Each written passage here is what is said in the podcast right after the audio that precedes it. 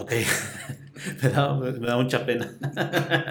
¿Qué tal amigos? Bienvenidos a un podcast nuevo esta semana con eh, un entrañable amigo y maestro. Les quiero agradecer por la respuesta que hemos tenido. Hemos visto que eh, más de ustedes nos han estado viendo y la verdad se los agradecemos porque pues lo hacemos con mucho cariño. Eh, lo hacemos porque nos gusta y también porque ustedes nos ven. Entonces, por favor, sigan compartiendo estos videos, los clips que salen entre semana a todas las personas pues que les pueda interesar esta temática porque siempre siempre es muy interesante y es un tema relevante. El día de hoy quiero agradecer a un amigo y maestro que está el día de hoy conmigo, que es el profesor Manuel Aguado. Maestro, bienvenido.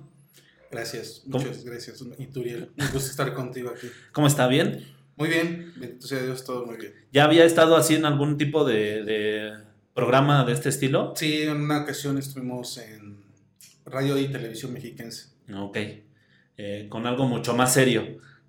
Pues todo es serio.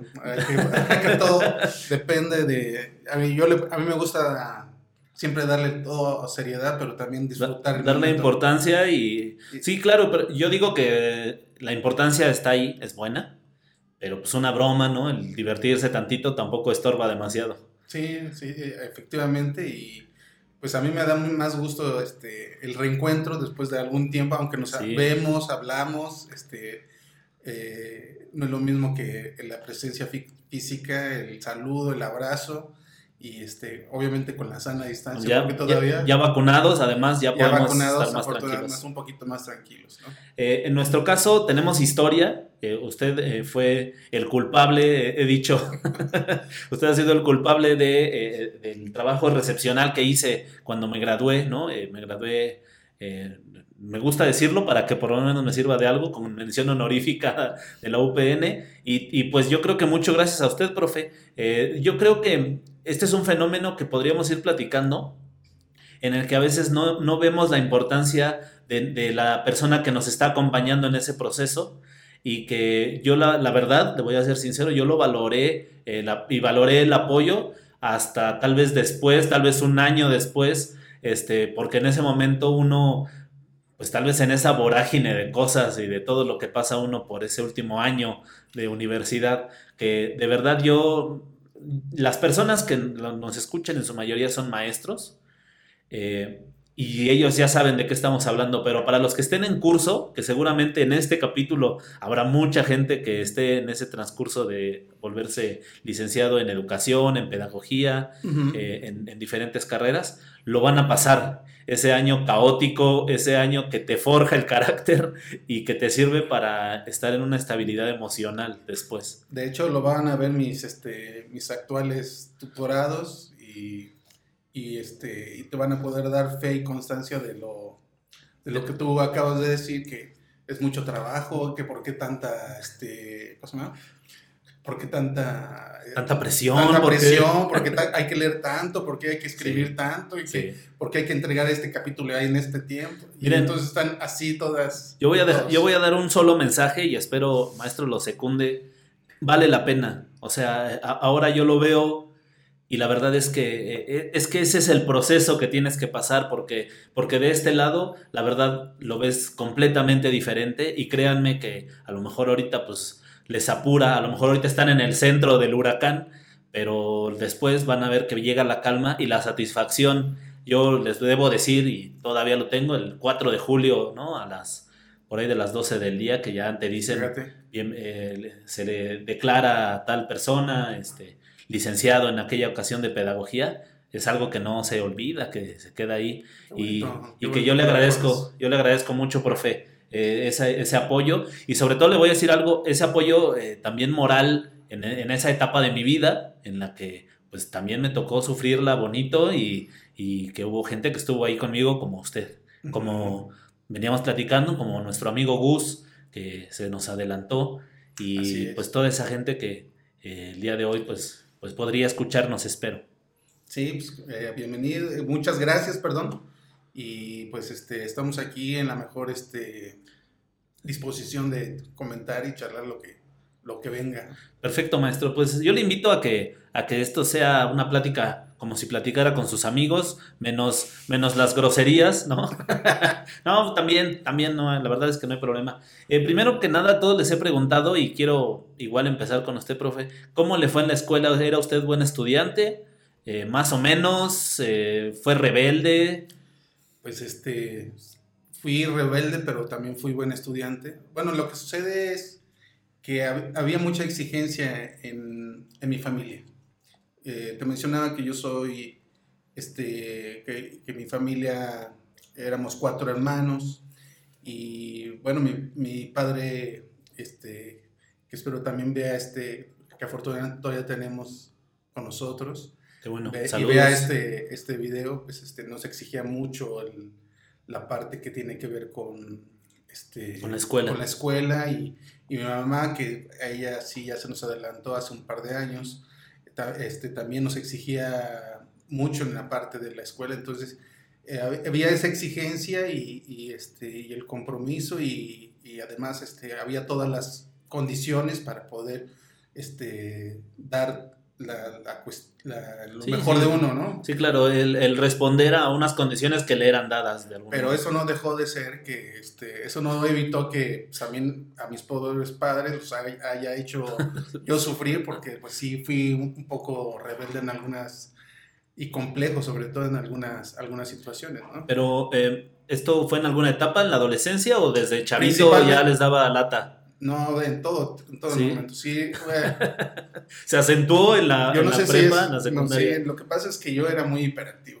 Okay, ok. Muy hiperactivo desde pequeño. Entonces, el, una forma de canalizar esa energía fue la actividad física, el deporte.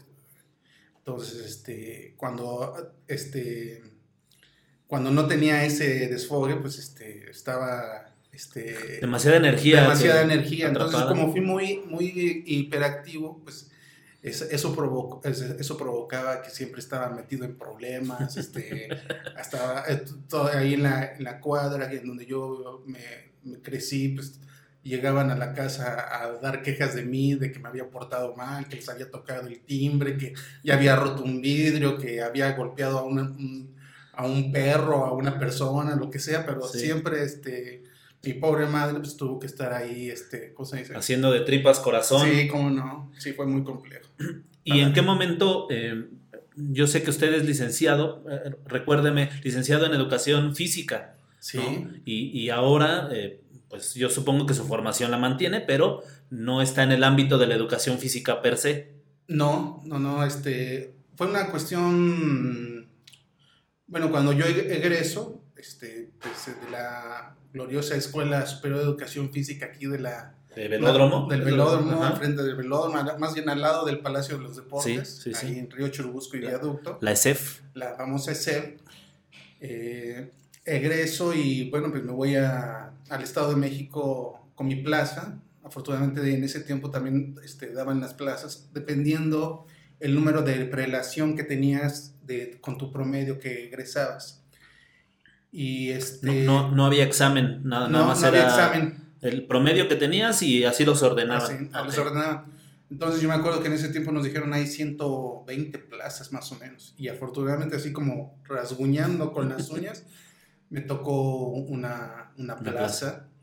Y, y, y, solicité irme al Estado de México y estuvimos allá en, en el municipio de Coitlán, Izcalli. Después de 10 años de estar frente a grupo, fui invitado por este, el área eh, pedagógica del Departamento de Educación Física. Estaba en ese tiempo a cargo de la maestra Marisela Jiménez Villasana y quien era el jefe de departamento era el maestro Alejandro Guevara Zárate. Y ellos me invitaron a ser parte del equipo y a partir de ahí me, me pasé, pasé de, la, de estar frente a grupo a estar en el área pedagógica y ahí fue un crecimiento este, profesional, fue profesional. y, y, además fue exponencial porque eh, hay, pues cuando estás en, la, en, el grupo, estás en la, en la, en la escuela, eh, sí lees, sí escribes, este, todo ese tipo de cosas, pero no es lo mismo que cuando ves este, todo lo que sucede en todo el Valle de México y en el Estado de México, porque este, trabajamos en eso, ¿no? Además, pues te concentras en lo operativo y en lo inmediato, ¿no? O sea, estás concentrado en tu grupo y, en dar respuesta a los problemas en el, en el momento casi que van surgiendo y tal vez no tienes ese tiempo a la reflexión de, de, tu ah, práctica. Ahí, aprendí a que había hora de entrada, pero no había hora de salida porque eh, los proyectos, el compromiso institucional que teníamos era muy fuerte. Sí, claro. Y teníamos que hacer este, capacitaciones, actualizaciones, este, coordinar eh, muchas cuestiones pedagógicas que iban sucediéndose ahí en, en el departamento y, una dinámica muy intensa. Y había veces que salíamos a medianoche este, de, este, del trabajo porque teníamos que sacar la evaluación o el de proceso, la evaluación final, por, eh, esa exigencia, ¿no? Entonces, eh, ahí en lo personal, pues yo tuve un, pasé de esa parte de la práctica a, tener otra visión y ya posteriormente, pues, una vez este, que este, todo tiene ciclos, sentí que ya era, el, sentíamos que ya era el fin de ese ciclo de estar ahí. Eh, hubo una oportunidad para pasarse a al área de educación superior de CIEM, que la del área de educación superior de CIEM tiene a los centros de maestros y a las este, escuelas, a, las escuelas formadoras de docentes del subsistema federal, que son este, las UPNs de aquí del Estado de México, las normales superiores y la normal rural de Tenería. Ah, okay. Y entonces tuve la oportunidad y este, también con el apoyo sindical me pude mover a esa área y ahí me llevo desde aproximadamente ya más de 10 años ahí aquí de, desarrollándome en, esta área. Eh, ¿qué, tanta distancia hay? Yo, yo, no la conozco. ¿Qué tanta distancia hay en el, entre eh, tal vez lo que, la formación que usted tuvo en educación física eh, y ya la formación de, formadores?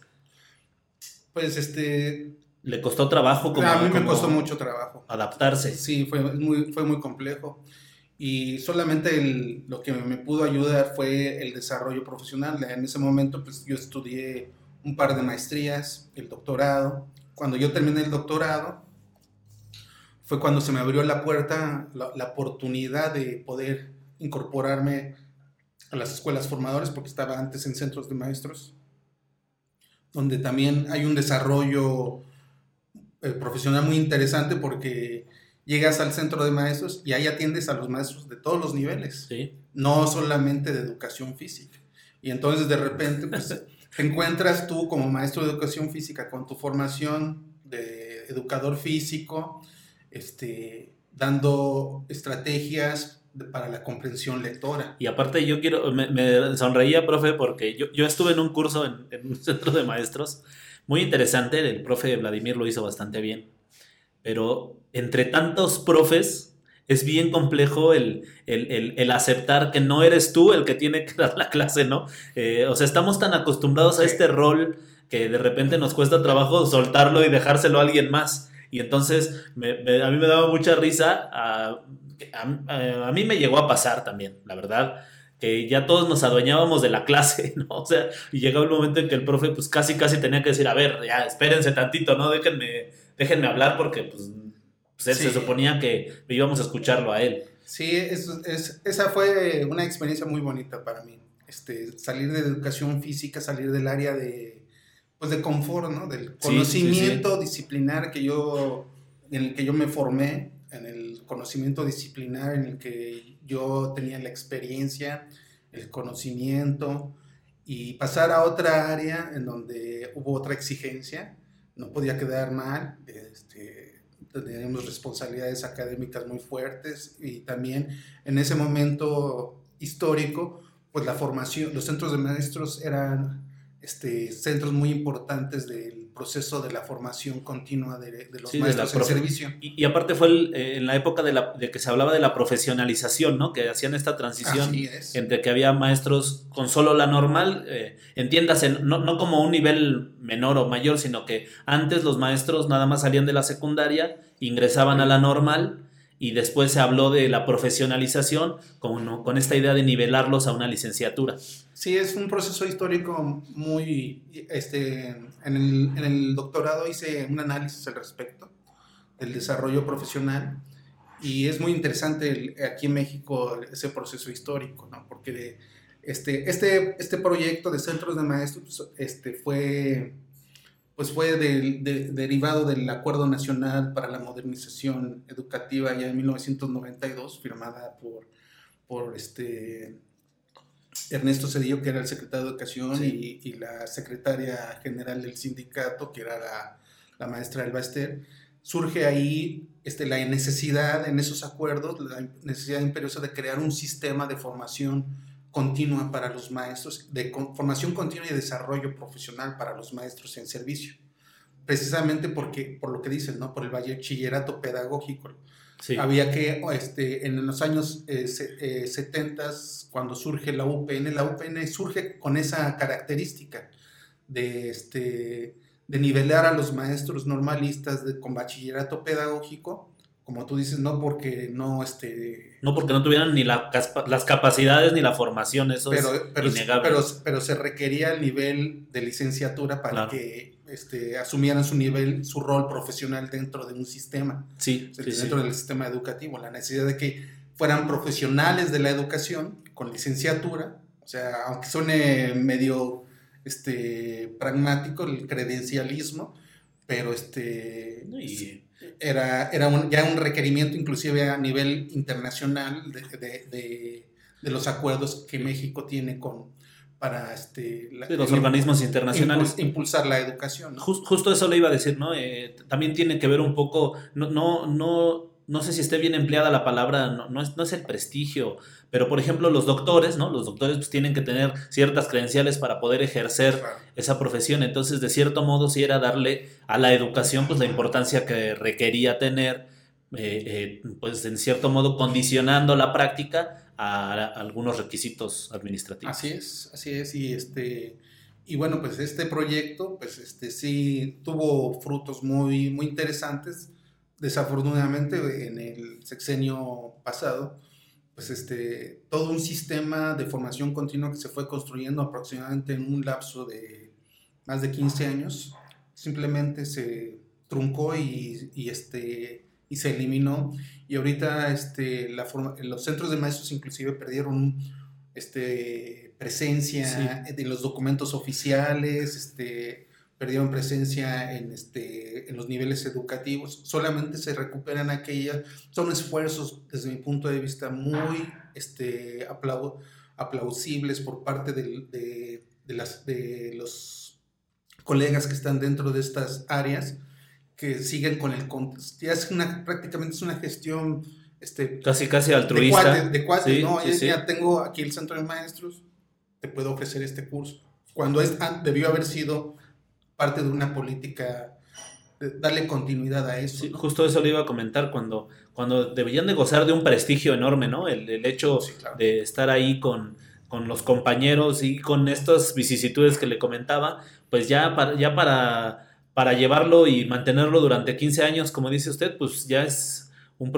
un problema mayor y luego a eso aunarle las disposiciones oficiales pues del gobierno anterior y no sé si de este, bueno, pues habrá que habrá que darles un premio y un reconocimiento, por lo menos moral, a, los compañeros. Yo tuve el gusto de conocer a algunos en el curso que le comentaba y la verdad es que sí, este, cuando eh, por ahí detectaron, profe, que soy hablador, ¿no? Y que no me callo y que estoy, este, me, me, decían que si me, me, gustaría, este, pero lo primero que te dicen, pero no hay paga, ¿eh? O sea, nada más es así como por amor al arte, por gusto. Y bueno, en ese momento se, se atravesaron, por decir una palabra, no, no, no, quiero denostar la situación, pero se atravesaron las campañas electorales de, y entonces pues usted sabe que nos toca representarnos, ¿no? Y entonces este, ya no terminé el curso y entonces por eso ya no se dio como el, el enlace para haber ido a participar, pero me hubiera encantado, la verdad era algo que me entusiasmaba mucho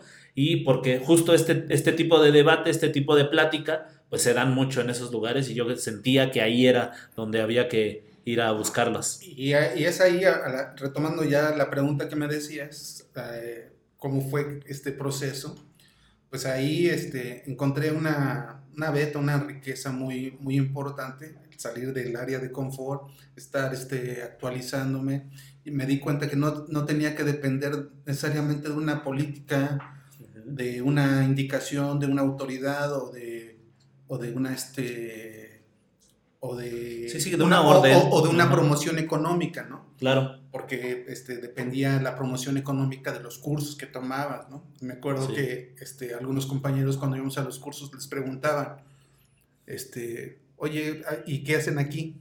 No, pues yo vengo por los puntos para poderme promover. Para cuando cada curso daba puntos en carrera. Exactamente. Yo no fui, pero acompañé a mi mamá. Sí. O sea, me refiero que en ese tiempo, yo, me acuerdo y me acuerdo muchísimo, porque todos en ese tiempo se daban en una secundaria aquí en, en, en, Nesa, en la Tepozcali, en la Calmeca, no sé.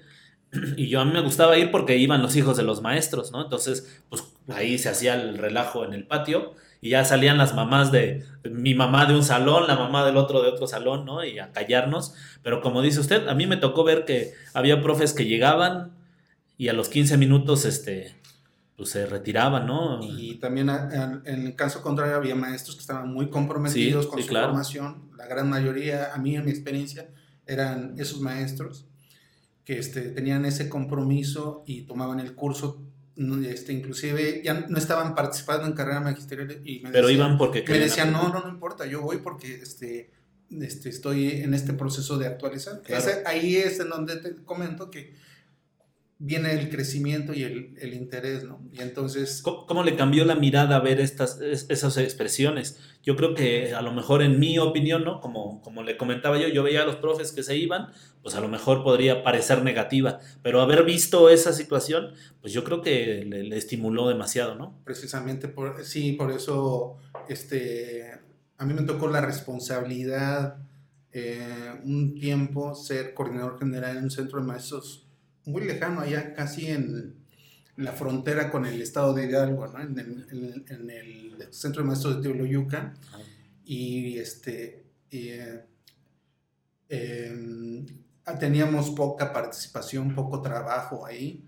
Y, y conforme fue, fue este, desarrollándose la propuesta, cada vez iban más este, compañeros, este, se, se, iban comprometiendo pues eso también nos comprometía, llevábamos, este, yo gestionaba para buscar los mejores asesores, así como te, invitaron a ti, lo estábamos checando ahí, viendo, este maestro nos va, nos puede aportar. Nos puede aportar, claro. Vamos a hacerle la invitación, así como te hicieron la invitación, oye, ¿no te gustaría dar el, el curso de este y esto?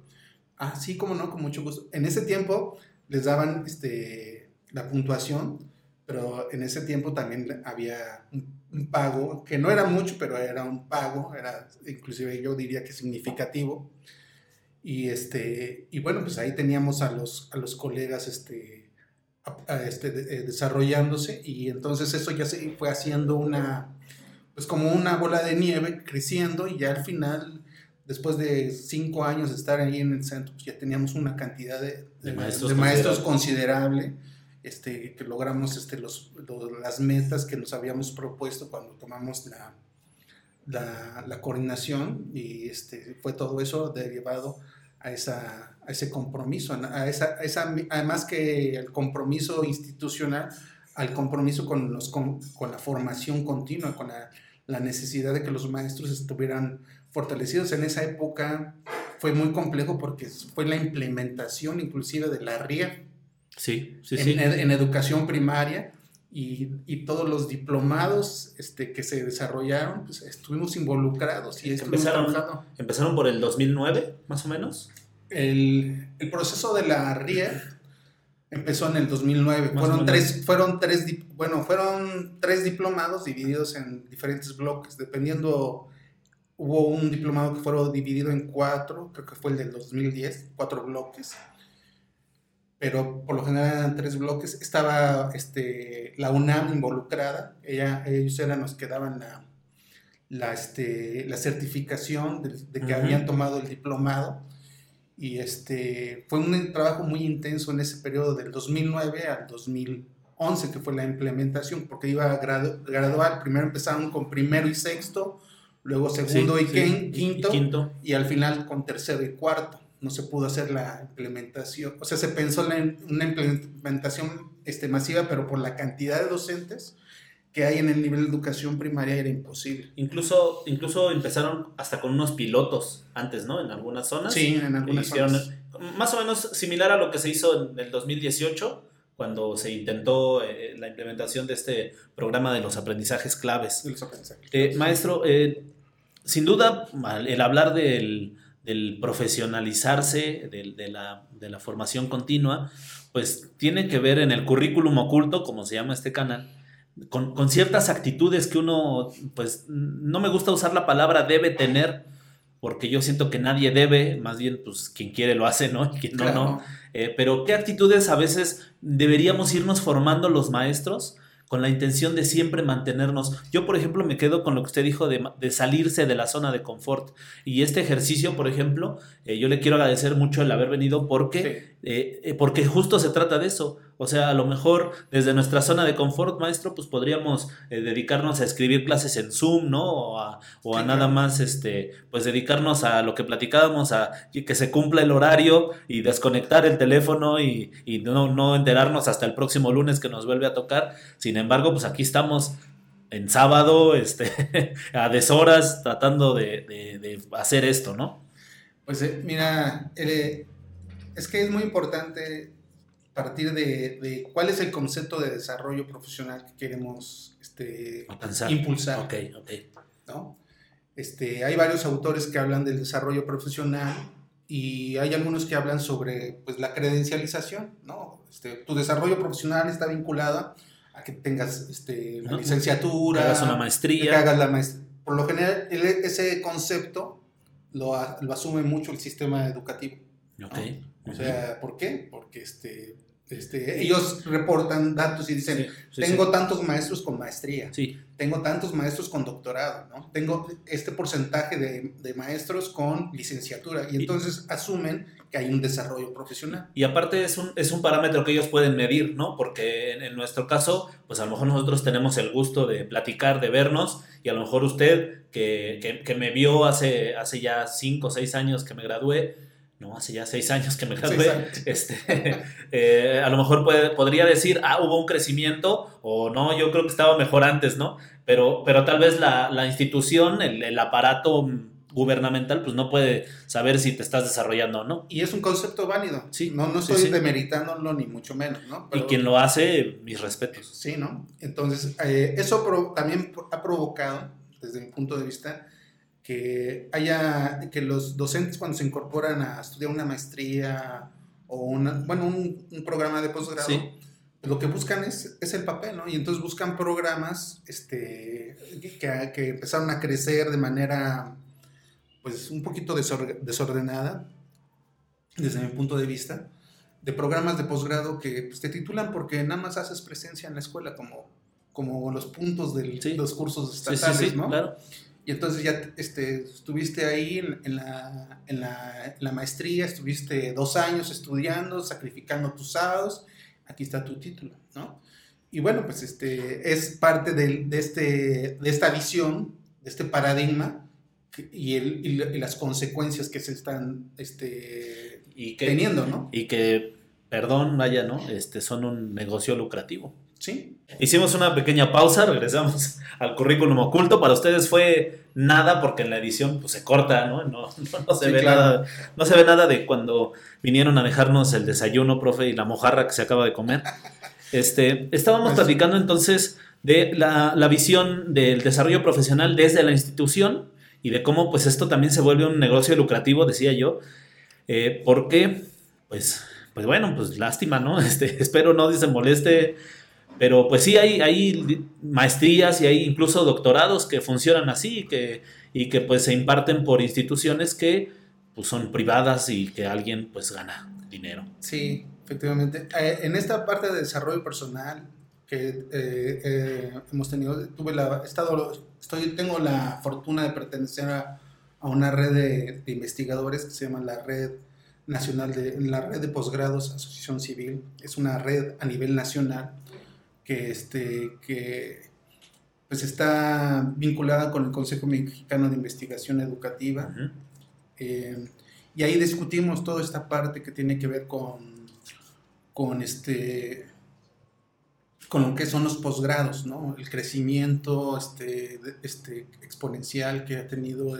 no solamente es una cuestión aquí en el Valle de México, es a nivel, a nivel nacional. Inclusive aquí en el Estado de México hemos hecho el conteo de los números de este, programas de posgrado que hay. Es la segunda entidad después del Estado de Puebla con mayor número de crecimiento en posgrados. Bueno, eso fue apenas hace un par de, un año que hicimos ese análisis. Probablemente ya seamos el primer lugar.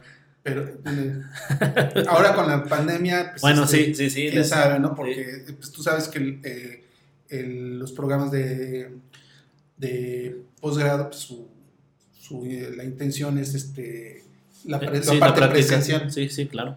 Pero bueno, sería cuestión de hacer otra vez la, investigación, el análisis. Entonces, ahí se hablan de, se hablaban de dos tipos de, de, de posgrados, el profesionalizante y, y el investigativo. Ok. ¿Qué tipos de posgrados existen? Los investigativos, en donde el, requisito, sin importar si es maestría, este, doctorado, doctorado o, este, eh, o algún diplomado, tienes que hacer investigación. Ese es el propósito. Y por el otro está el pues, los posgrados profesionalizantes que te ayudan al desarrollo de tu, este, de tu, este, de tu la labor o el ámbito en el que estás, de, tu gestión, ¿no? Si eres director, un, una maestría en dirección educativa, ¿no? Ok.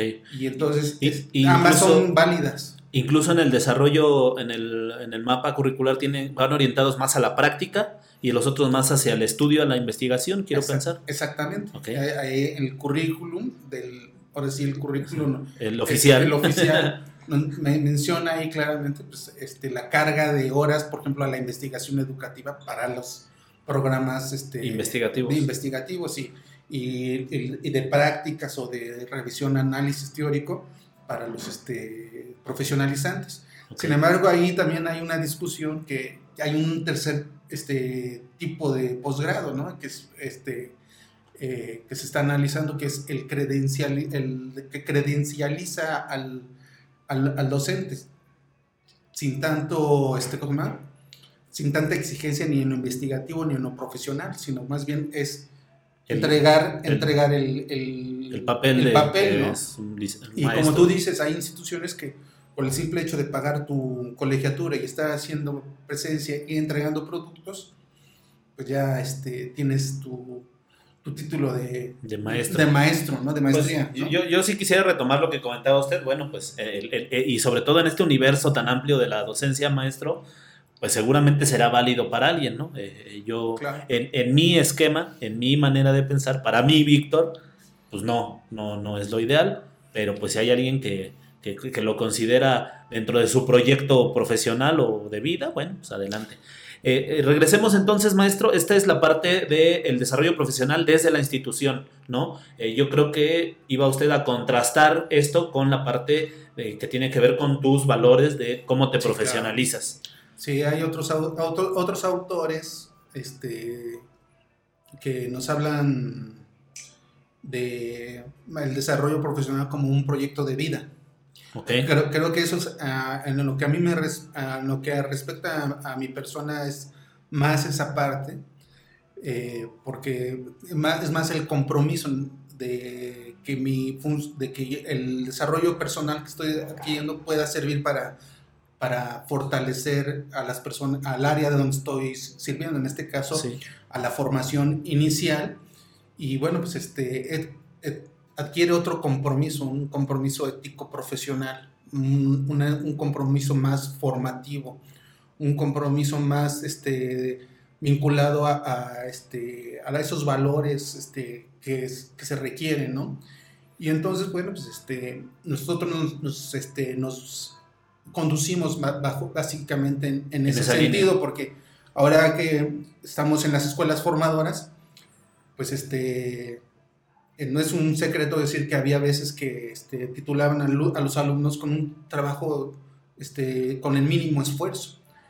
Y como tú dijiste, ¿no? Hace un momento cuando hiciste la remembranza de la parte de tu, de mi, de, mi experiencia. De experiencia, que fue compleja, fue difícil, pero no tiene otra este, finalidad más que este, fortalecer el desarrollo y afortunadamente en la gran mayoría de los casos nos ha servido para que también este, los, este, los muchachos que están formando en, en, este, en, este, las licenciaturas, ya sea en la pedagógica, en la normal, pues este, también este, valoren este, la profesión, la profesión, una profesión tan, este, tan, tan bella como la de la, docencia, para poder este, y darse cuenta que se pueden desenvolver a lo largo de su vida plenamente y no que estén ahí a los tres o cuatro años diciendo, tengo que ir a dar clases. Claro. Porque les pesa, ¿no? Yo creo que eh, esa parte, profe, es, es justo la, la, parte medular tal vez de esta plática en la que, en la que el desarrollo profesional tiene que ver con un compromiso ético, como usted lo decía. Eh, eh, sin embargo, a veces nos cuesta trabajo comprometernos porque tal vez no le vemos en, los hilos del currículum oficial, no, vemos, no nos vemos reflejados nosotros, ¿no? Sin embargo, ustedes han hecho una gran labor, eh, ustedes los formadores de formadores, han hecho una gran labor en que los maestros que están egresando en estos años de las UPNs, de las normales, pues salgan con una visión de compromiso, con una visión profesional en el sentido ético de la palabra. Eh, sin embargo, eh, eh, yo, a mí me pasó que cuando yo llegué al sistema tuve un choque, ¿no? Tuve un choque, me, estrellé con la pared, alguna vez se lo platiqué, porque, porque pues yo venía con armas este, metodológicas en la cabeza, ¿no? sin embargo, el llevarlas a la práctica me costó mucho trabajo. Ahora yo sé que en las normales, que en las UPNs, los, los compañeros que están formando, incluso yo tengo una compañera que está de la UPN eh, trabajando conmigo, eh, un saludo a Pau, este, pues ya están yendo a muchas más prácticas, están eh, viendo inmersos en el sistema desde que están en, los primeros semestres y eso antes no se hacía en las UPNs, ¿no? o en pocas, según mi entender. Bueno, aquí hay que entender que desde mi particular punto de vista, hay un, falta una modificación, un análisis, una reforma en el planteamiento curricular de las UPNs, ¿no? Porque, este, porque si, si los egresados de las UPNs van a formar parte del sistema educativo mexicano, deben de tener esa, esa ese vínculo, ese vínculo con, con, el, con las escuelas, con la educación básica, ¿no? En el caso de las escuelas normales, en 2018, bueno, eh, están constantemente en reformas. Eh, la visión de la, de la Federación, de la Secretaría de Educación Pública con las escuelas normales es distinta. Eh, tienen una visión distinta y ahí este, la, constantemente hay una reforma curricular y, y hay una, un trabajo de revisión constante. Entonces ahí, desde el primer año, los muchachos van a las prácticas están este, vinculando esa parte del, este, de la práctica, de este, del trabajo docente, de, la gestión del conocimiento, desde muy temprano en su proceso formativo. Es algo que este, eh, se ha discutido recientemente en el año, el año 2019. Tuvimos, eh, tuve la fortuna de ser parte de ser delegado de aquí del Estado de México, de la Escuela Normal donde estoy actualmente, es en Tlanepantla. Eh, fui delegado de, de, los congresos del Congreso Nacional de Transformación y Fortalecimiento de las Escuelas Normales. Y ahí están las 250, ahí estuvieron las 200, los representantes de 250 escuelas normales conversando, todo fue una riqueza impresionante y aún a pesar de que uno pudiera decir esa parte de la práctica, este, es importante, también hubo reclamos muy fuertes sobre que el plan curricular está muy centrado al desarrollo disciplinario, o sea, a, la, enseñanza de las matemáticas, del español, ¿no? que es una carga muy fuerte y que están haciendo a un lado la parte que tiene que ver con la filosofía de la educación, de, la ética, del desarrollo moral, etc., todo ese tipo de cosas este, que de alguna manera, eh, de esos elementos que son fundamentales para la formación integral del docente, el compromiso ético, se ha estado haciendo a un lado para este, volver a, este, el reclamo es que están volviendo al, maestro muy práctico, ¿no? En el trabajo cotidiano, ¿no? Y, eso, e irónicamente... Irónicamente llegamos y lo que nos falta es práctica, ¿no? Eh, eh, yo, yo sí creo, profe, que eh, eh, tendríamos, se tendría que buscar el punto medio, ¿no? O sea, yo, yo no podría afirmar en este momento que, está mal que practiquen, que sea práctico eminentemente o que sea teórico eminentemente. Yo creo que eh, cuando yo ingresé a la UPN, a mí me llamó la atención que no sé si, si, tenía que ver con otro programa o con otra visión en aquel momento, pero que yo entendía que hasta el tercer año, si no me equivoco, hacías como, como un marco común y después te orientabas hacia docencia, hacia investigación, etcétera, ¿no? Eh, eh, la verdad es que, con toda la sinceridad, cuando no fue así, porque hubo el cambio de, de coordinación en la UPN de aquí de Nezahualcóyotl, donde ya tuvimos el gusto de conocernos, este, no se dio así y a lo mejor en ese momento no lo valoré, como les decía, ¿no? Ahora la verdad es que creo que si me hubiera especializado en lo que yo tenía idea en ese momento, quién sabe cómo me hubiera ido ya en el salón, ¿no?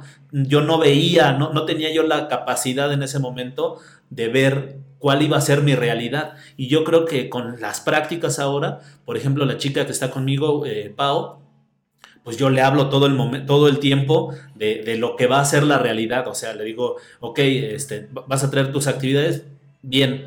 Le digo, pero sí, ten en cuenta que ahorita funcionan de este modo y le trato de dar recomendaciones prácticas que se unen a lo que ella está trayendo de, de la parte teórica. ¿No? Entonces, yo creo que este trabajo para nada es una genialidad. Seguramente eh, algún maestro de los que están en, esta UPN o en las escuelas normales ya lo ha pensado, pero tal vez nos ha, faltado llevarlo a un punto en el que se pueda generalizar.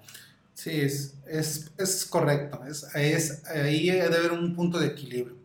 Ahorita, por ejemplo, con más razón, eh, recién en mayo este, ya se emitió la, la, nueva ley de la nueva ley general de educación superior que venía sustituyendo a la ley de coordinación de educación superior y ahí ya reconocen este, a las escuelas formadoras como un subsistema de la educación superior. Eso, es, ese, eso fue uno de los este, reclamos fuertes en este Congreso y ahí eh, incluyen a las escuelas normales y a las UPENs. Entonces, el, ahí el reconocimiento de la Universidad Pedagógica Nacional como una escuela formadora de docentes ya este, orienta eh, las políticas o las tomas de decisiones de las instituciones formadoras hacia lo que estás, estás mencionando y, y eso va a ayudar invariablemente a una modificación en el currículum. Incluso los pone en una mejor posición, ¿no? Eh, a la hora de que, de que tienen que ir a la escuela, por ejemplo, nosotros nos pasó cuando íbamos a las prácticas, ¿no? Que llegabas y, y a veces los directores, no por falta de voluntad, pero pues entre toda su, su carga laboral, pues de repente decían, ¿y ustedes qué, no? Eh, ahora yo creo que al ponerlos en ese, en ese ámbito de, de, ser formadores, de formadores, pues por supuesto que ya se abren las puertas completamente para, para la UPN y qué bueno, la verdad qué bueno, y ojalá que se encontrara ese punto de equilibrio eh, que, en el que las escuelas normales aportaran esta parte práctica y las UPNs pudieran traer un poco de lo teórico. Sí, claro, ese eh, yo creo que debe de haber ambas y, y uno de, de, los proyectos que yo este, desarrollo ahí en la escuela es invitar a mis alumnos de la UPN para que platiquen con mis este, alumnos de, de lo pedagógico, de, de, lo, de lo pedagógico en las, en las, con los alumnos de la escuela normal. Eso les ha abierto mucho el panorama, sobre todo en los procesos de innovación. En los procesos de innovación, que es ahí donde yo siento que este, se tiene que eh, eh, discutir mucho en el ámbito de las escuelas normales ese replanteamiento, así como en la parte de, las prácticas en las UPNs, la parte que tiene que ver con este, la parte de la innovación pedagógica en, en, este, en la práctica docente. Entonces sí, es un, es un buscar un equilibrio, es el parteaguas, es un inicio, porque te digo que fue recién este, la emisión de la ley, pero sí va a reorientar y obviamente va a crear también mucha discusión y mucho análisis, porque hay, hay voces también muy válidas que se oponen, que no están de acuerdo en esta, en esta postura y que, bueno, pues eh, hay que escuchar todas las voces para, para poder entender este, esa situación, ¿no? Por supuesto, y, justo estos ejercicios de plática como este y como seguramente muchos hay en los que se trata de, abrir estas opiniones, de, de, exponerlas por lo menos, pues darán lugar a ese debate.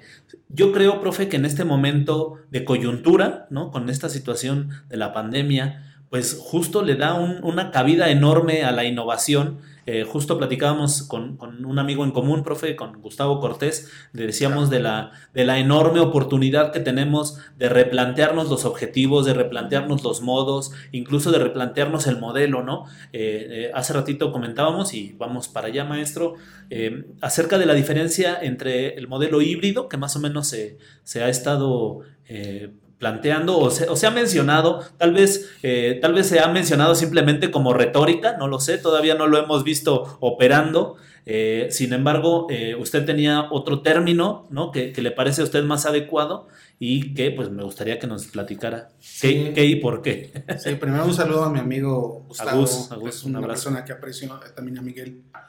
Sí, ya estuvo aquí, también la maestra Ethel. Y la maestra Ethel, bueno, son personas que conocimos ahí en la en la UPN. pero Gustavo y, Miguel Rojo recién estuvieron allá en la normal. Ah, vía, en un encuentro pedagógico que hicimos ahí vía, virtual. Pero porque ellos sí pudieron, no estuvieron como yo que, nomás no me daban los tiempos. Y, este, y no, muy, este, estamos muy agradecidos con ellos. Sí, efectivamente es un momento muy, muy importante, ¿no? Este, en este periodo, pues este, eh, tuvimos la oportunidad de estar pues eh, si algo se ha redimensionado en este periodo, es este, y retomando la parte de desarrollo profesional, es la posibilidad de tomar diferentes cursos, ¿no? Sí. Porque antes para tomar un curso, pues era la, el esquema de que, ah, no hay que moverse a, a una sede, es decir, todo el sábado, ¿no? Este, ya no saliste con la familia y, el reclamo, pero maestro, pues es mi fin de semana y no quiero, ¿no? Etcétera. Y, en este periodo, bueno, tomamos muchos cursos. Nos metió la, Dirección General de Educación Superior para el Magisterio, la de GESUM, lo que era antes la de GESPE. Nos metió en una dinámica de, que creo que fue buena cierto, en la mayoría de los aspectos nos metió una serie de dinámicas de, de, desarrollo profesional vinculadas precisamente a, la necesidad, no solamente del uso tecnológico, sino también del desarrollo socioemocional, una serie de situaciones que fue lo que se empezó a observar, ¿no? Entonces, yo, yo me metí hasta uno de finanzas. Sí. sí. Lo, lo que, de lo que hubiera nos metimos. Y entonces, bueno, pues la oportunidad de estar en, en la casa, este, en, tal vez estás comiendo y, y estás tomando el curso, bueno, en short, en o en pijama, y este, o, o, algunos en la cama de plano, y pues este, eso eh, ha, ayudado mucho, y a mí me tocó este, estar en un, pues en el congreso de la UNAM, este, en el, uno de, de formación, este, de eh, formación docente, estuvo personalidades muy importantes como Manuel Gilantón, estuvo Ángel Díaz Barriga, y a mí me gustó un término que utilizó ahí Joaquín Brune, un, pedagogo ahí, este, sociólogo de Argentina, hablaba de que esta pandemia, más que ser un modelo híbrido, porque es, ahí sí es importante analizar la teoría. Modelo híbrido, de acuerdo a las, a este, a los referentes teóricos tiene unas características muy específicas. Y ellos, y este, Bruno decían, este no es un modelo este, híbrido, es un modelo emergente, virtual, ¿no? ¿Por qué? Porque para empezar nos agarró a todos distraídos, o sea, no pensaba, a pesar de que en, en Europa ya sabíamos, de que cuando estaba la, la pandemia en Europa, ya sabíamos... Teníamos tres meses de, de, de tiempo, ¿no? Ya sabíamos que esto iba a pasar, y estábamos viendo la situación en Europa, que supuestamente es primer mundo. Claro. Sabíamos que algo, algo podía suceder. Podía suceder. No, no, no previmos este, la situación, no se previó desde mi punto de vista. lo suficiente los elementos para poder verdaderamente crear un modelo híbrido. Entonces, más bien fue un modelo emergente, o sea, de emergencia. Este programa de Aprende en Casa, pues de la, de la noche a la mañana se lo, lo presentaron. Este, fue un esfuerzo, no digo que no fue, valio, no fue valioso para, este, para muchas comunidades, pero verdaderamente no hubo pautas y lineamientos este, para coordinar la, parte que se presentaba. Este, Sí, sí, la, programación no coincidía con, los, con lo que se suponía teníamos que ir viendo, etcétera, ¿no? Con, con, lo que estaban haciendo los maestros, y tampoco la programación consideraba lo que hacían los maestros. O sea, ahí debió haber habido una comunicación dialógica para verdaderamente fortalecer tanto los contenidos de la televisión como lo que estaban haciendo los maestros. Que bien los maestros, aquí sí quiero puntualizar, este, tuvieron, este, en, lo que yo pude platicar con varios eh, colegas en diferentes partes del país, tuvieron este, experiencias muy valiosas, muy importantes y, de avance y de, y de, mejora, a pesar de las dificultades, que no, que no fueron o escuchadas o no fueron realmente analizadas para poder todavía fortalecer este, este planteamiento ¿no? de la SED. Yo creo, profe, que en ese sentido la mayoría, la mayoría los obtuvo, ¿no? O sea, eh, eh, eh, no, quiero, no quiero entrar en la retórica, sobre todo en la retórica propagandística, pero sí creo que en medida de lo que cada quien tuvo a su alcance, eh, hicimos un gran trabajo. Y, yo quisiera puntualizar esta parte, maestro, yo creo que usted está de acuerdo conmigo, porque tampoco eh, nuestra intención en esta plática ni en ninguna es este, aventar piedras, ¿no? Ni nada. Eh, yo creo que la, autoridad que tal vez tomó esa decisión, que podríamos considerar correcta, incorrecta o adecuada o inadecuada, pues seguramente lo hizo con los referentes que tenía en ese momento, ¿no? Tal vez tal vez le hicieron falta referentes, le hizo falta eh, el, que, el que ahí estuviera representada de cierto modo la situación que guardaban las, las aulas, ¿no? O que este, esta decisión no se tomara en los niveles altos, ¿no? Tal vez si se hubiera tomado en las autoridades medias, hubiéramos podido operar programas locales que nos permitieran eh, adecuarnos, ¿no? Sí, eh, definitivamente es consecuencia de varias décadas de centralización Ah, descentralización de la toma de decisiones desde la, desde la Secretaría de Educación Pública y que aunque en el, en el, en la, en el papel, en la parte este, oficial hay posibilidades de, desarrollo en ámbitos locales, este, auténticamente este, eh, quien opera la parte del desarrollo curricular pues es la Secretaría, de Educación Pública, ¿no? Y con muchas reservas autoriza programas este, locales o, este, o propuestas locales y ahí sí ha habido una, una ahí sí hay una riqueza enorme eh, en cuanto al trabajo académico que hacen y ya sistematizado las entidades federativas en todo el país. Este, hubo experiencias muy, este, muy ricas, muy, este, de las que todos podemos aprender y que yo creo que, este, inclusive lo dijo este, el doctor Ángel Díaz Barriga en, este, en uno de estos foros que te, que te mencionaba, este, lo dijo, ese lo dijo en, el que está en el de Mejor, mejor, Mejora Edu.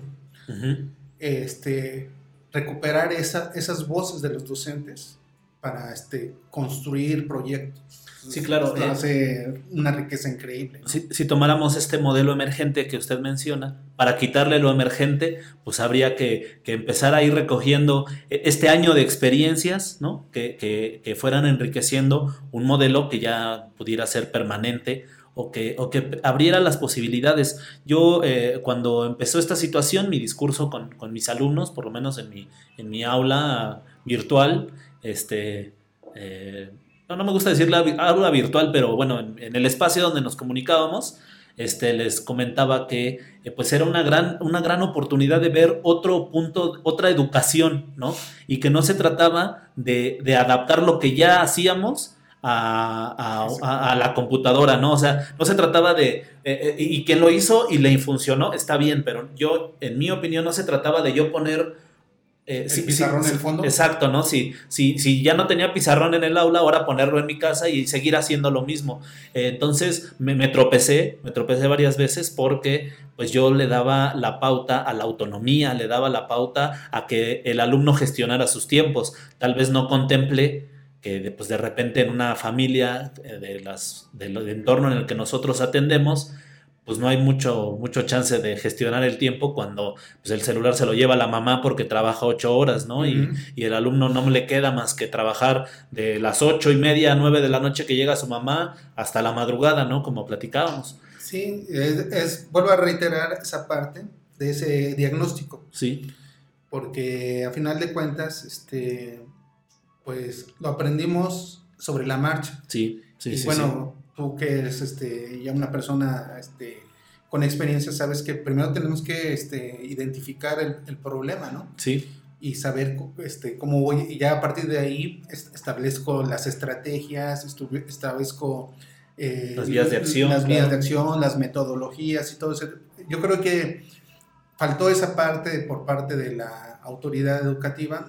No dejo de reconocer que hubo un gran esfuerzo y, una, y hay una muy buena intención, pero también este, como que hay cosas que les ganan. Por ejemplo, ahorita como están ya planteando el regreso, también creo que este, no, no lo están este, eh, eh, pensando este, bien. bien. No, no, no, le están, no están diagnosticando bien la, la, la, situación.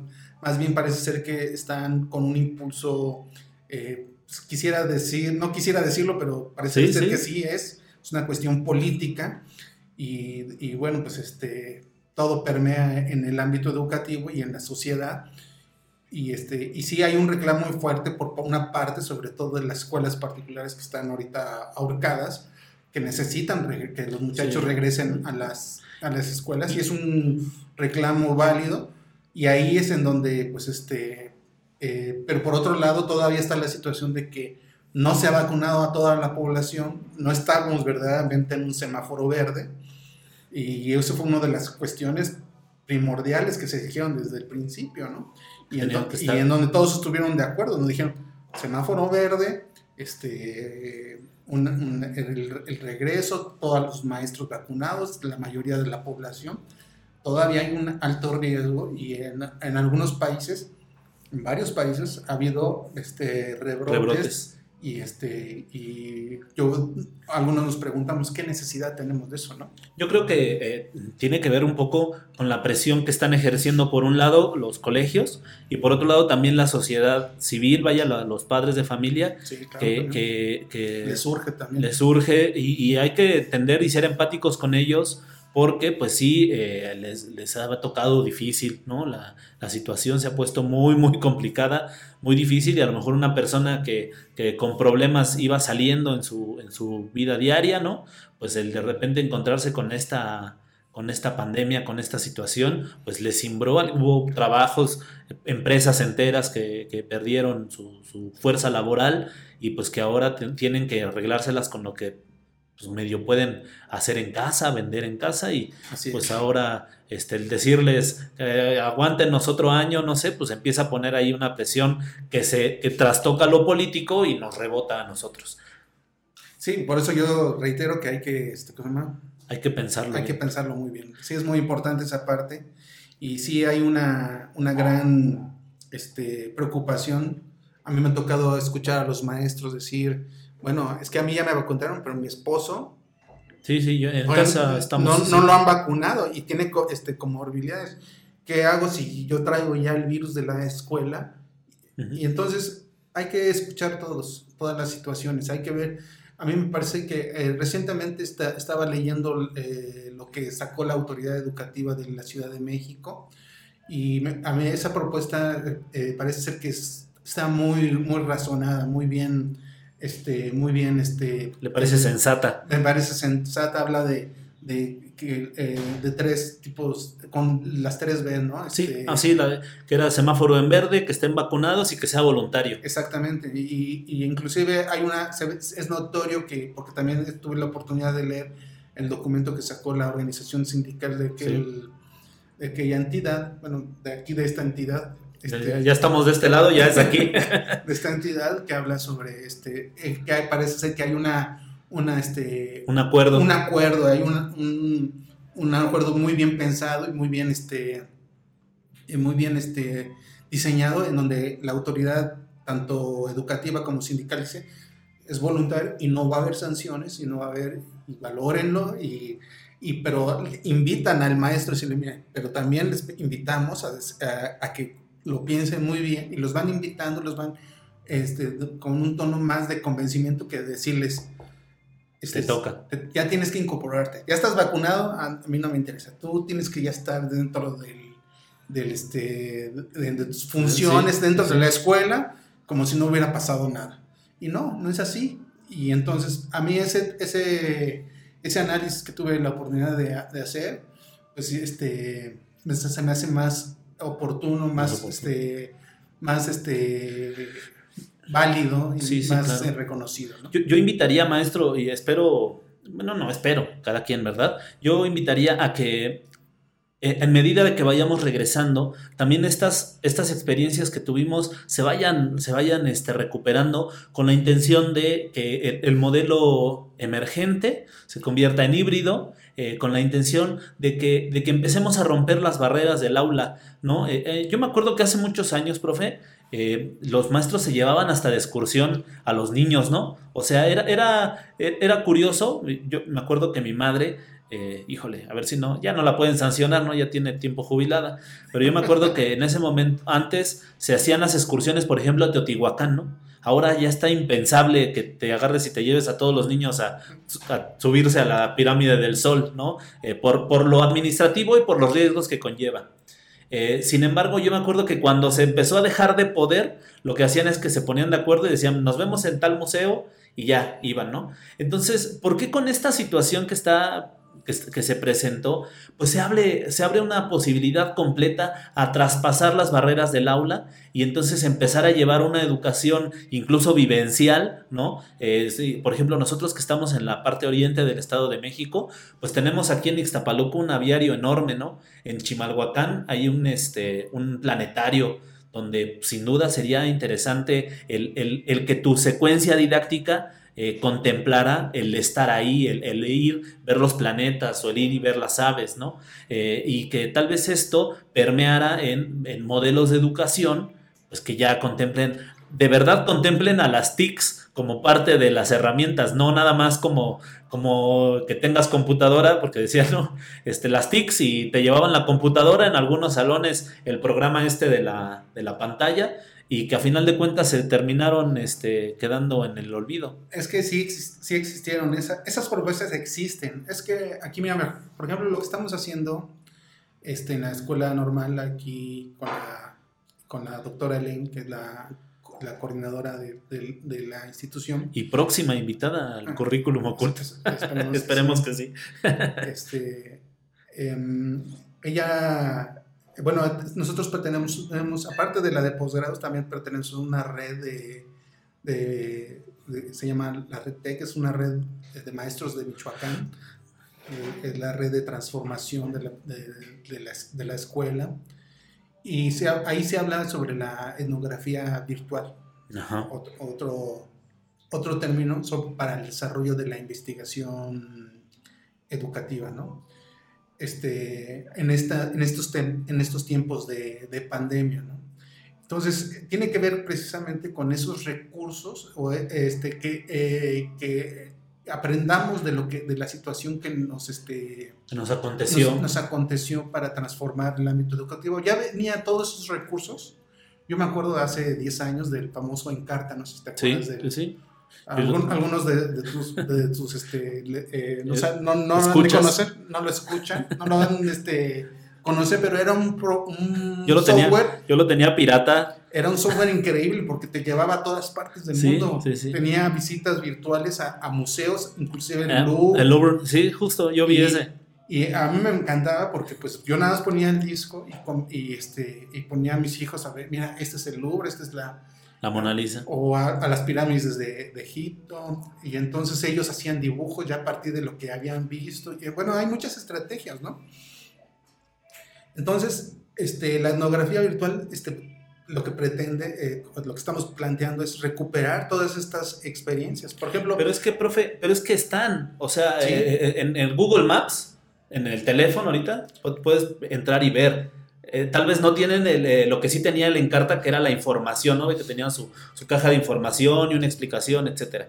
Sin embargo, a lo que, en, lo que, en lo que trataba yo tal vez de expresar era que ya no se trate nada más del recurso, sino de todo un conjunto de, de, sí de recursos, pero también de actitudes, también de, que el, maestro a veces estemos más abiertos a usar más los recursos, ahora que ya lo tuvimos que hacer a fuerza, pues ya no, ya no que el Zoom se quede olvidado en la casa porque ya regresé al, al, aula, sino que también pues esto nos permita hacer cosas diferentes, ¿no? A lo mejor si yo... Eh, en mi, en mi práctica, y, esto puede ser una locura, ¿eh? de verdad no, no pretendo que sea así, pero puede ser un ejemplo que te vayas a algún lugar donde que pueda servirte de, de valía para el trabajo que estás haciendo con los alumnos, pues tal vez transmitirles desde ahí, ¿no? Y tal vez desde ahí romper las barreras que no solamente sea el aula, sino que en otros espacios y en otros tiempos pueda seguir educando.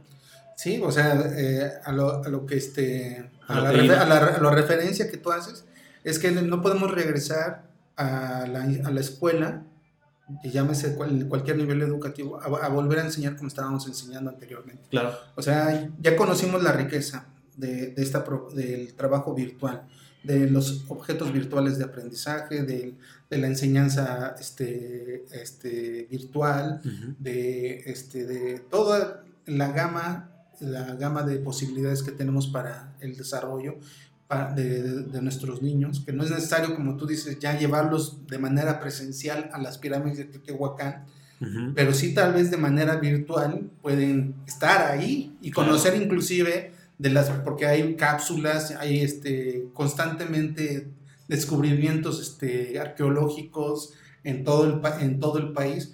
Este, acercarlos a las páginas de, por ejemplo, hay una página de arqueología viva, se llama, y donde están ahí constantemente subiendo, es del, del, Instituto Nacional de Antropología e Historia, que constantemente están subiendo los, hallazgos, los, hallazgos los, lo que encontraron, lo del este, lingote de oro en, este, en, el, en, el, en el, estudio que le hicieron al lingote de oro que encontraron en, en la zona, en el centro histórico allá en 1975, ahí descubrieron que ahí estaba el tesoro, ahí está el tesoro, de Moctezuma, que nada más es cuestión de buscarle un poquito más y a lo mejor la encuentran porque encontrar ahí está, ahí está lo que se menciona en las, las crónicas de, eh, de, de, Bernal este, y de otros este, escritores, ¿no? Y entonces eh, hay que entender que es, y eso llama la atención de los niños y, las actividades, el juego de las ruletas, los, el, el, uso de, este, de varios recursos. Yo me acuerdo que eh, yo este, asesoré a, otro compañero tuyo, creo que era de tu generación, pero salió un año después, José Chávez, él trabajó con... Sí, sí, sí, saludos a José. Trabajó con Pipo, me acuerdo, en su, en su proyecto. Y, este, y algunos compañeros, algunos este, chicos que de práctica les dije, chequen este, este recurso. Y entonces me empiezan a decir, no, es, es sensacional, dónde estaba, dónde existía. Yo me acuerdo que venían en discos, pues venían en paquetes en discos, lo instalabas en tu computadora y los dabas, y ahora ya está de manera gratuita en una página, no me acuerdo cuál. ¿Es el programa donde que venía, que era originalmente para los pizarrones interactivos? No, no, no, ese era en carta. Ah, ok. Era en carta y también en carta. Ah, para mí, eh, no es cierto, no es en carta, es enciclomedia. Enciclomedia, enciclomedia. Creo que hay una página en donde puedes recuperar los recursos de enciclomedia. Eso fue en el sexenio de, de, Vicente, Fox. Sí. Híjole, ya, estamos bien. Ah, nos, platicaron que así era. y e, era sensacional. O sea, ese. ese este, sí, era un recurso muy valioso. Muy valioso. Muy padre. Muy, aparte de lo que. de la política educativa, todo lo que quieran, este, toda la grilla que se desarrolló. Este, técnicamente el programa de enciclomedia era, era sensacional, ¿no? Y, este, y está todavía, parece ser que hay una página, a ver si me lo busco y luego lo ponemos ahí. Sí, claro, se los pongo en la descripción. Este, hay una página este, en donde puedes acceder a los recursos de Ciclomedia. Mire. Y, y entonces no, es, algo, no es algo nuevo, es algo ya viejo, pero que además es, actual. Y que incluso ahora ya con los dispositivos táctiles, con, con todo lo que hay, claro que podríamos operarlo. Inclusive con el celular. Claro. Eh, yo eh, incluso, maestro, invitaría también a, encontrar el valor educativo en cosas que tal vez no necesariamente eh, están emitidas por la institución. Por ejemplo, ¿ha visto usted los videos de este cuate Luisito Comunica? ¿no? Ah, sí. Yo, vi unos videos de él en, en África, ¿no? ¿Y, y qué cree que mi hijo, Diego, este, estaban bien interesado en ellos, ¿no? entre las cosas, datos curiosos, cosas que él maneja, por supuesto que ahí hay un valor educativo que tal vez podríamos recuperar y que nos podrían servir de mucho para, para ya no, no nada más el, el, miren niños, vamos a ver este video, y luego les voy a hacer cinco preguntas, ¿no? Sino tal vez el que ellos puedan explorar eh, activamente ese material como eh, un valor educativo, ¿no? Obviamente, pues tiene que pasar por una curaduría, hay que tener cuidado, pero... Pues, retomándose, por ejemplo, acabo de, este, de, asesorar una tesis de algo muy parecido a lo que acabas de mencionar, de un alumno, Marco Pérez, de la licenciatura en Enseñanza y Aprendizaje de la Formación Cívica y Ética. Él en su secuencia didáctica incluyó los videos estos de los famosos supercívicos. Oh, sí. Eh, creo que son muy famosos en, la, red, y yo estuve analizando, entonces le dije, pues no solamente es que los vean, los muchachos tienen que también vivenciarlo. Y entonces ya la secuencia didáctica, estoy hablando desde hace un año, ¿eh?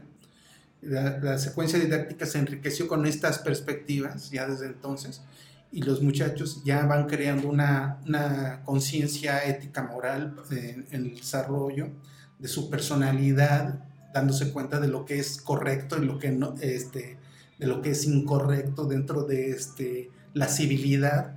Y entonces este, tuvo resultados muy interesantes en su, en su propuesta, pero es, es este, recuperar esta parte este, de, la, de, de, los, de las diferentes, de lo que se está produciendo hoy en día que además es lo que ellos están, los, los chicos están consumiendo. Están consumiendo, viviendo. Eh, la labor del docente ya no es evitar que lo vean, sino más bien es verlo y canalizar a los chicos hacia donde deben de, eh, lo, que es correcto, porque hay mucha información y no toda la información que hay en la red es buena.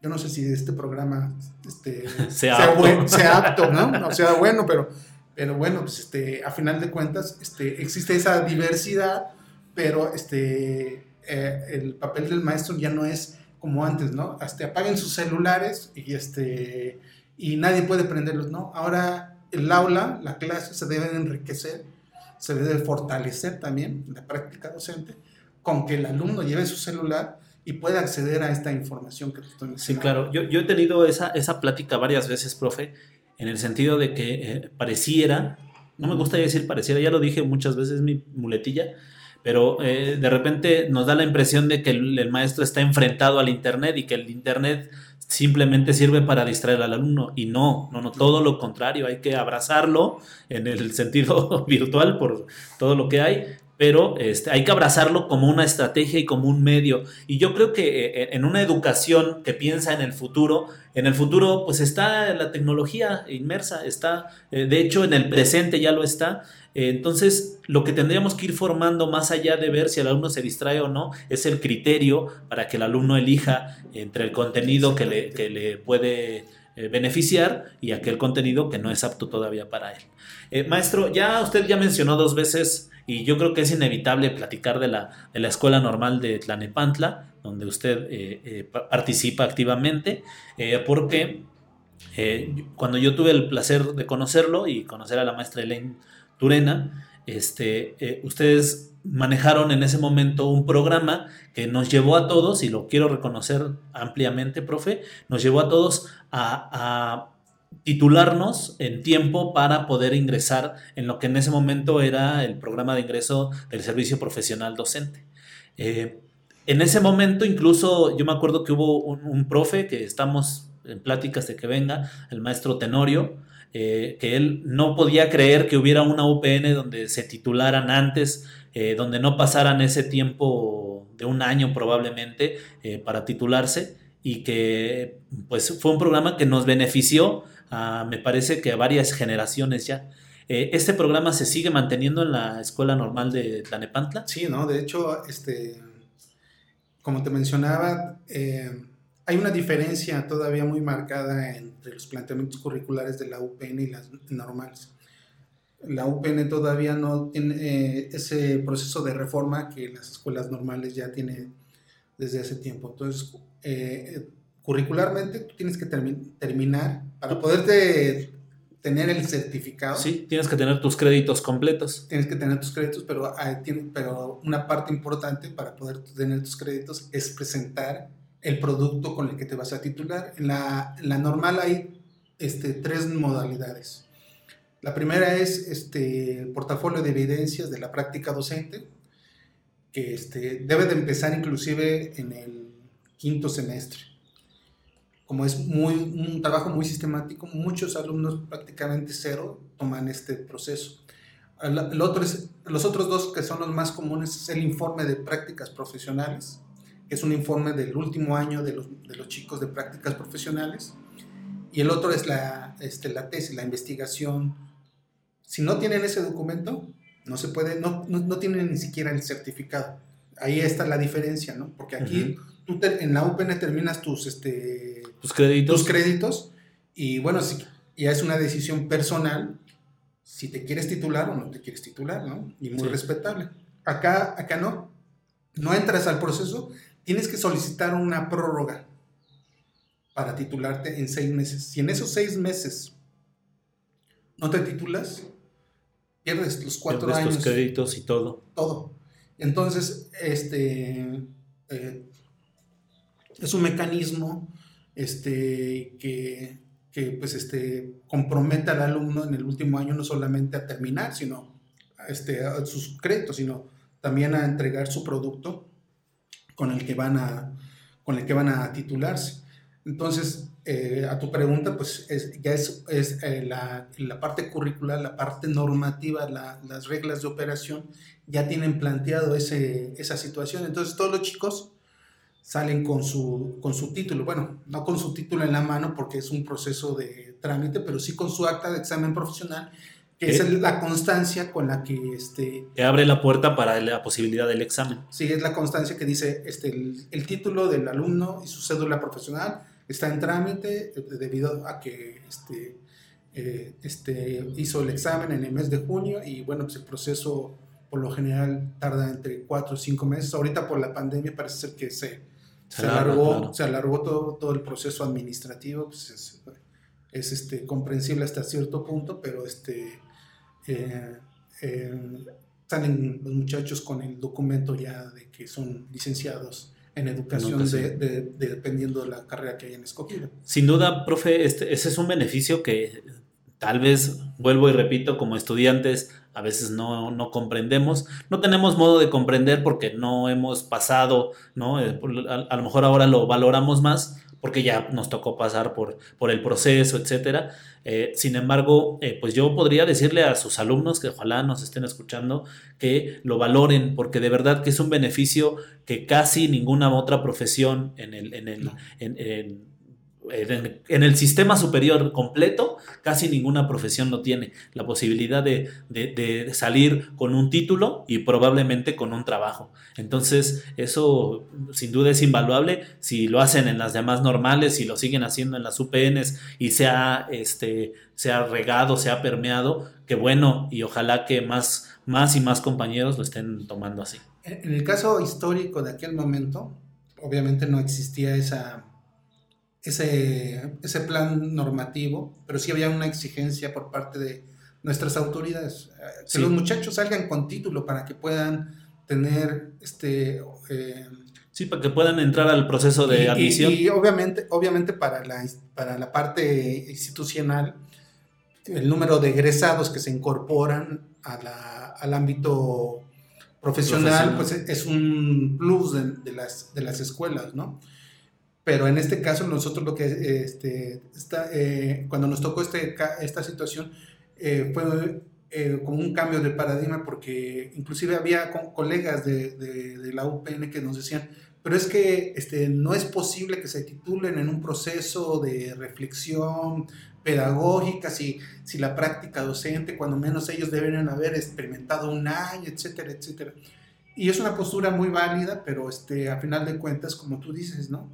Esa, esa parte de que egresas y con tu título y tienes posibilidad de incorporarte al mercado laboral, llámese sistema educativo mexicano o, lo que tú quieras. Sí, la, iniciativa privada, claro. Sí, porque he tenido alumnos que trabajan en, en el TIF o trabajan en otras, en instancias este, particulares, pero ya tienen el título y eso les ha este, permitido su desarrollo personal y profesional y económico con, con, ese documento. No es lo mismo salir nada más este, soy pasante, aquí está mi certificado, que aquí está mi título y mi cédula. Te dicen regresa en un año cuando tengas. Mi cédula profesional, sobre todo en este, en este ámbito y que va cada vez en, México va a ser más, más este, competitivo y, este, y entre, entre más, eh, ahora sí viéndolo desde la parte pragmática, esa, esa parte de la credencialización también es, es, es importante tener los títulos, este, tener las cédulas profesionales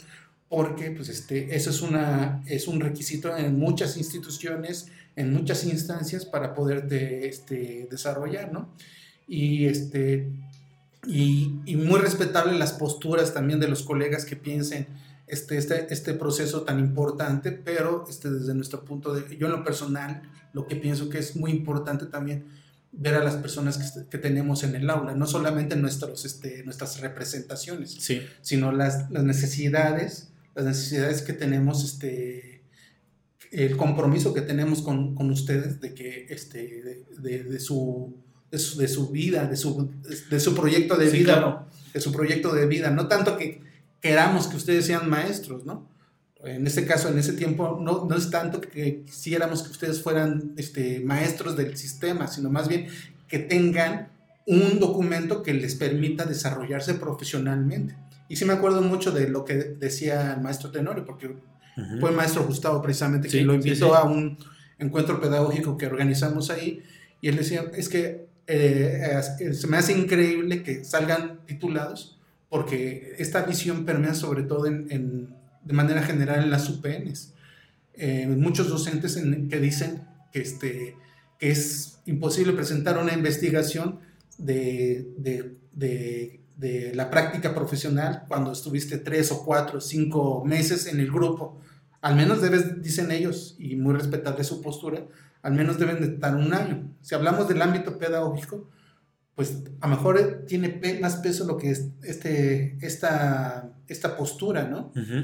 Pero, este, pero igual también tuvimos en, la experiencia ya, no solamente con ustedes, sino en, las siguientes generaciones tuvimos experiencias muy enriquecedoras de, de la transformación, porque adoptamos un, modelo pedagógico dentro de la, de la, de la, este, de la, sede. De, la sede, en donde los chicos este, podían intervenir y, este, y reflexionar sobre, este, transformar verdaderamente la práctica docente dentro del aula y transformar la realidad de los chicos. tenemos casos muy, muy ricos de varios de tus compañeros, este, incluyéndote a ti, porque yo me acuerdo perfectamente bien que lograste cosas sensacionales con los alumnos, pero tuvo que ver con el modelo pedagógico que adoptamos en colegiado con los demás colegas de, la, de, la, UPN y que pudimos proyectar y que, que lograron cambios este, significativos. muy significativos,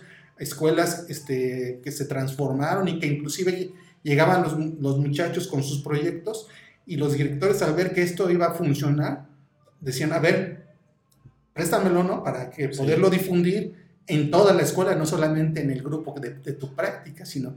Y entonces ahí tienes a los, este, a los practicantes enseñándoles a los maestros con mucha experiencia algunos proyectos y ahí también entra la parte en donde se recrea el proceso formativo y en donde este, todos aprendemos de todos, ¿no? Y, sin duda, imagínese la, experiencia invaluable para quien está formándose el enfrentarse a eso, ¿no? El enfrentarse a, que te reconozcan el proyecto que llevas, porque habitualmente son proyectos muy buenos, muy nobles incluso, eh, que, tratan de impactar en la comunidad, tratan de impactar en el grupo y en el grupo docente, ¿no? Entonces, cuando se conjuntan las, las situaciones, como cuando me tocó a mí, que estuve en la escuela este, Adolfo López Mateos, por allá con la...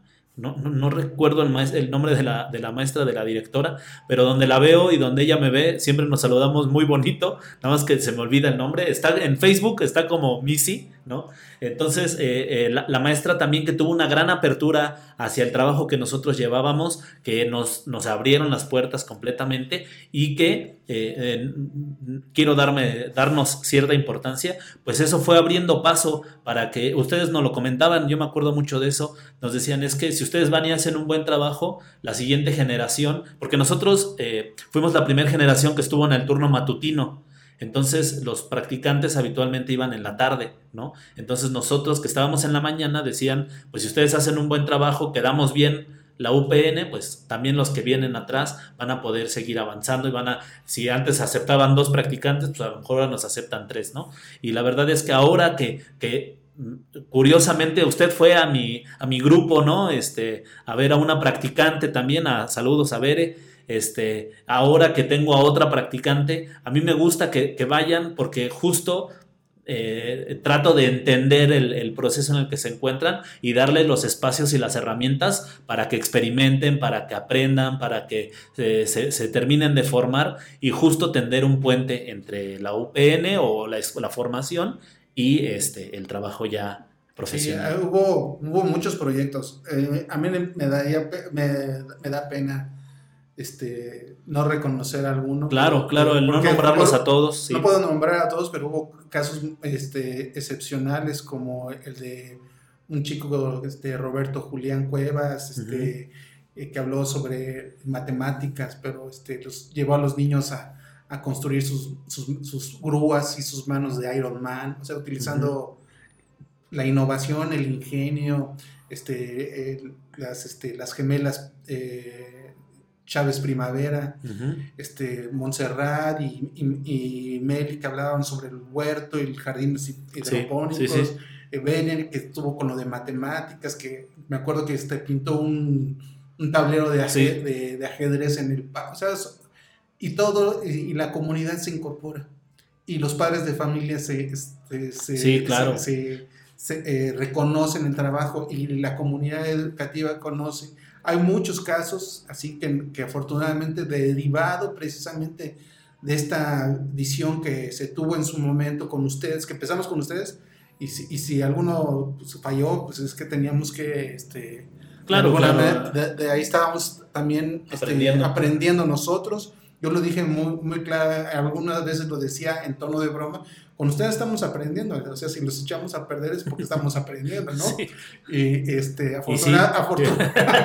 afortunadamente fue todo lo contrario, ¿no? Porque, porque este, aunque este, eh, eh, haya gente muy capaz dentro de, dentro de las instituciones formadoras de docentes, si no están incluidos en el proyecto o en la visión integral de la institución, no sirven de nada. Yo creo o sirven de muy poco, perdón. Claro, claro. Yo creo que, eh, eh, fíjese que en un, en un congreso yo llevé un programa, unas, una, una eh, ve que se hacen como ponencias y uno lleva como este, propuestas, ¿no? Y una de mis propuestas, de tantas que llevo, ninguna, ninguna pega, pero yo sigo ahí, este, era, era justo tender un puente entre las, entre las formadoras de formadores y las escuelas y que el docente de grupo, por ejemplo en nuestro nivel que somos de primaria, también adoptara cierta responsabilidad en la formación de esos compañeros en el sentido de, este, de que eso nos iba a enriquecer a nosotros porque sin duda eh, los que van a la vanguardia en el estudio de, de, las nuevas teorías pedagógicas,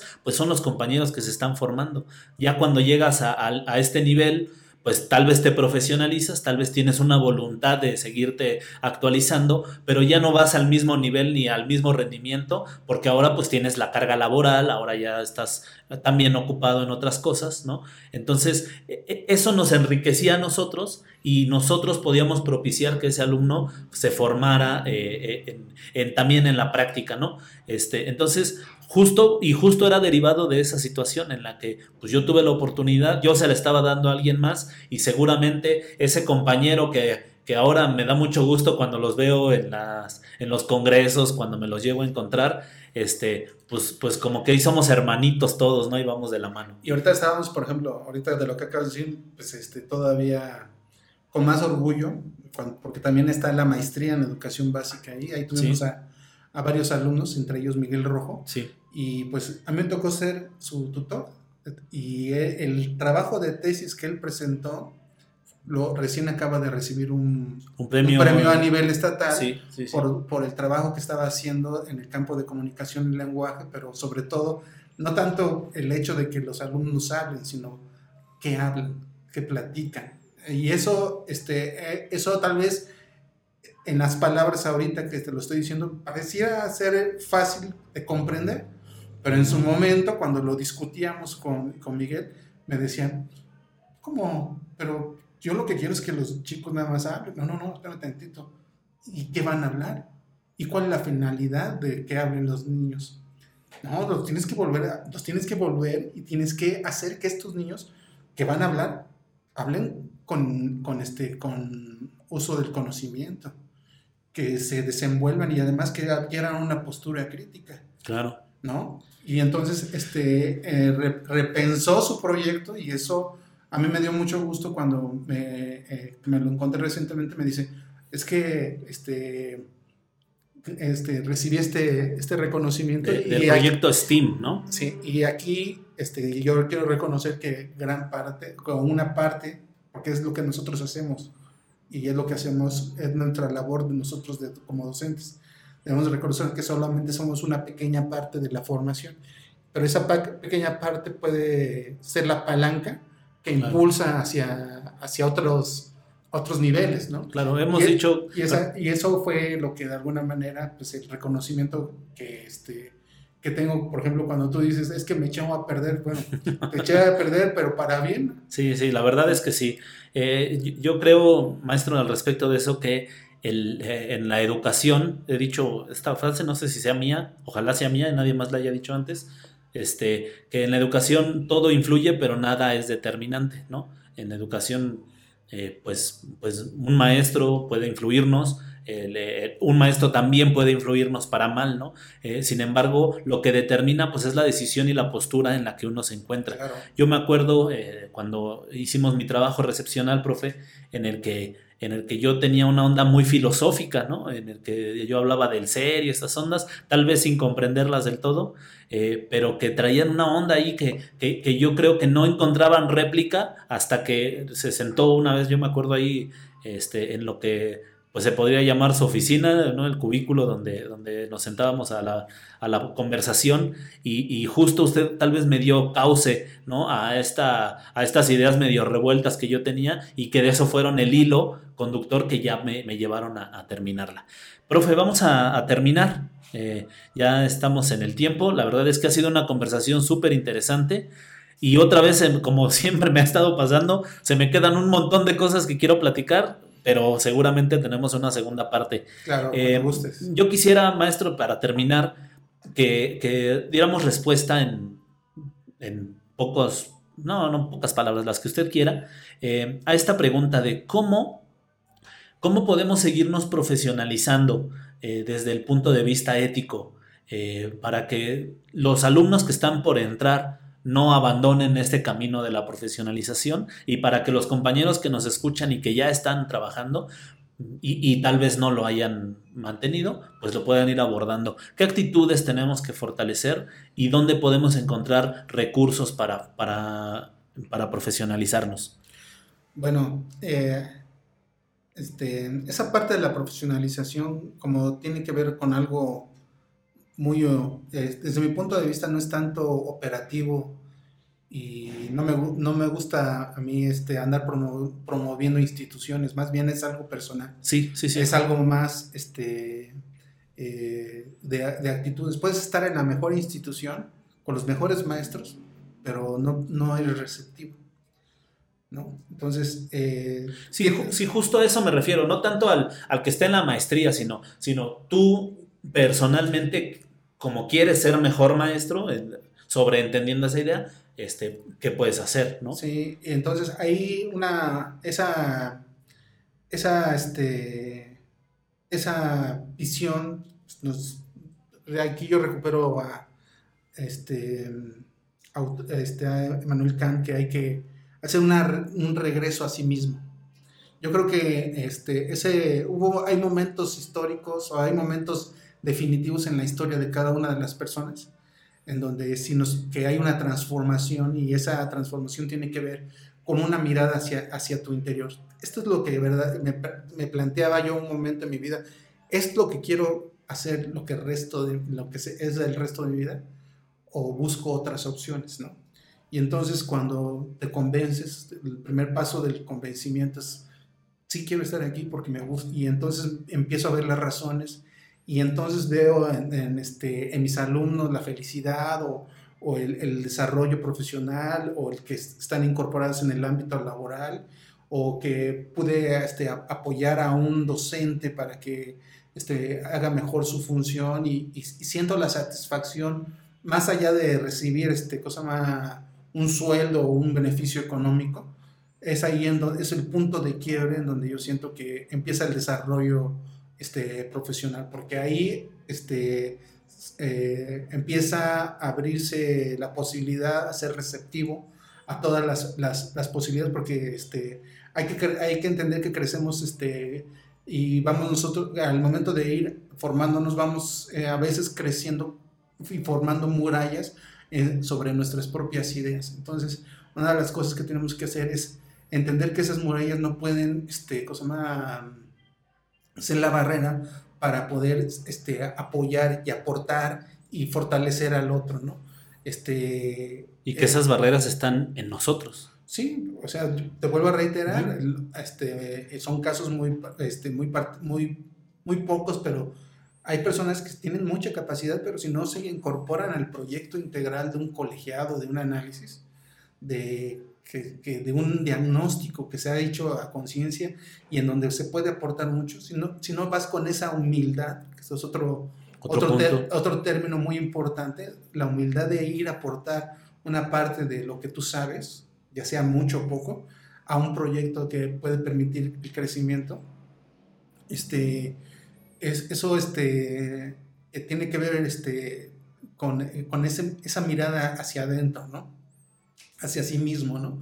Y entonces, este, muy tranquilamente puede, pudimos haber llegado, este, en este caso particular que, te, que, haces referencia de la doctora Elaine y, o tu servidor, pudimos haber llegado a administrar la, la, institución, pero más que llegar a administrar la institución, llegamos a hacer gestión o llegamos a, a este, a transformar la institución. ¿no?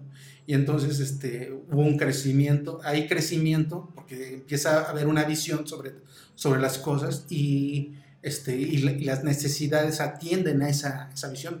A ti no tocó la biblioteca. No, este... Hay una biblioteca muy bonita. Con el nombre de la maestra Mari Matus, ¿cierto? Sí, exactamente. Y una, una que, que en paz descanse la maestra Mari. Este, A mí me tocó la maestra, pero no la biblioteca. Fíjate.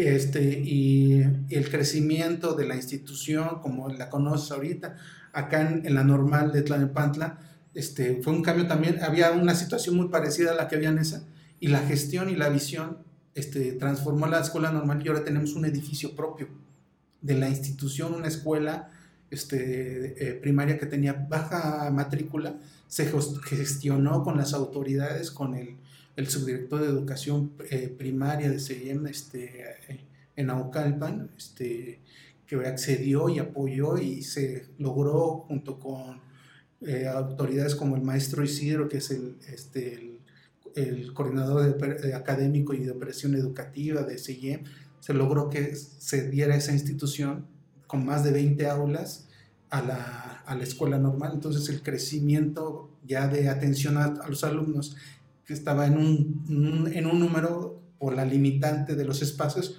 ahora cambia y hay una posibilidad de mayor este, apertura. De mayor alcance. De mayor alcance, de mayores proyectos. Ya estamos pensando en el posgrado que no, que no existe en, en, la escuela normal y estamos pensando en la investigación, en el trabajo de red. O sea, esa, esa visión hacia sí mismo este, te, te permite este, soñar, imaginarte muchas cosas y, soñar este, es el primer paso para hacer las cosas reales. Claro.